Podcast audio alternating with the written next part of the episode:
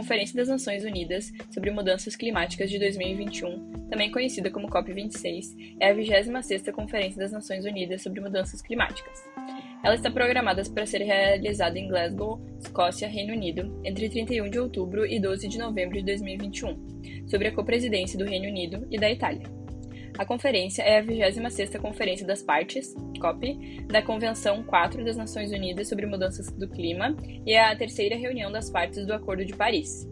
Essa conferência é a primeira vez que se espera que as partes se comprometam com uma ambição maior desde a COP21. As partes são obrigadas a realizar a cada cinco anos, conforme descrito no Acordo de Paris, um processo conhecido coloquialmente como mecanismo de catraca. Agora, temos o prazer de receber o embaixador do Brasil para nos responder algumas perguntas.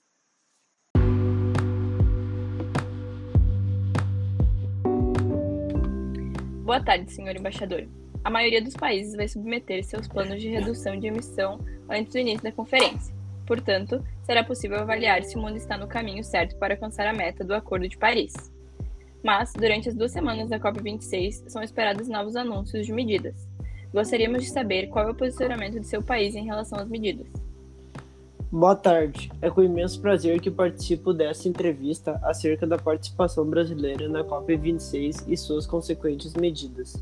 No dia 31 de novembro, na 26ª Conferência sobre as Alterações Climáticas, anunciaremos a meta de zerar o desmatamento ilegal até o ano de 2030, e como consequência haverá cerca de 50% de redução das emissões de gases de efeito estufa. Houve uma reunião de nossa cúpula juntamente com o Ministério das Relações Exteriores a fim de distinguir explicitamente os planos a seguir.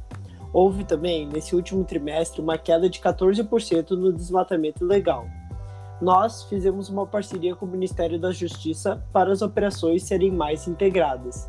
A Secretaria de Crimes Organizados do Ministério da Justiça está atuando junto com o IBAMA e o ICMBio porque os crimes que ocorrem no território são mais que cortar uma árvore ou um crime ambiental. Muitos deles estão ligados à lavagem de dinheiro e tráfico de drogas. Então, essa operação integrada tem começado a dar resultados. Esperamos que a gente consiga atingir o desmatamento ilegal zero anterior a 2030. Agradecemos o esclarecimento e temos outra pergunta.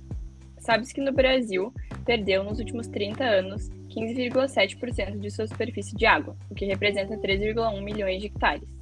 Em 1991, a área hídrica nacional era de quase 20 milhões de hectares. Em 2020, essa área caiu para 16,6 milhões. Há uma redução equivalente a uma vez e meia toda a região do Nordeste. Esses dados compõem uma ampla pesquisa sobre a perda florestal e hídrica desde o ano de 1991, divulgada recentemente recentemente pelo MAP Biomas do Sistema de Estimativas de Emissões de Gases de Efeito Estufa do Observatório do Clima. O que o Brasil pretende fazer para combater tal problemática? No Brasil, o aumento do consumo de água deve-se ao crescimento populacional, industrial e da agricultura. Para se ter um exemplo, segundo a ANA, Agência Nacional de Águas, de cada 100 litros de água consumidos, 72 são usados na irrigação agrícola. No início de julho deste ano, a Agência Nacional de Energia Elétrica aprovou a realização de uma campanha de conscientização de uso responsável de energia elétrica. As próprias distribuidoras de energia elétrica deverão contratar agências de publicidade para a criação da campanha, que será veiculada na imprensa. Essa é uma tentativa de minimizar os impactos de um possível racionamento no fornecimento de energia.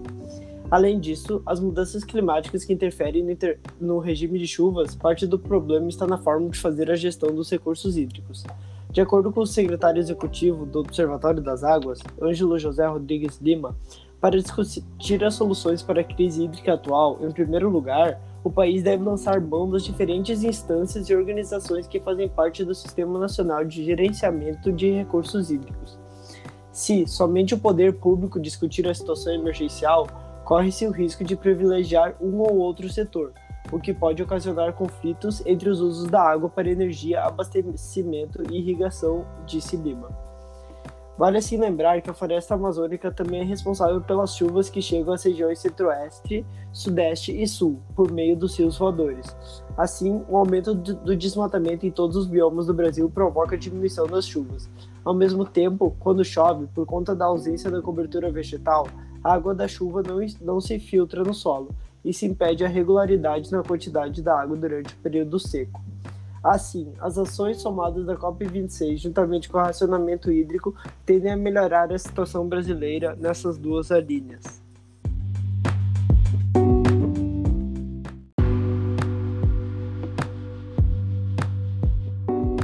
Embaixador, agradecemos os esclarecimentos do seu país e esperamos que o Brasil se comprometa veementemente a combater as mudanças climáticas na 26ª COP.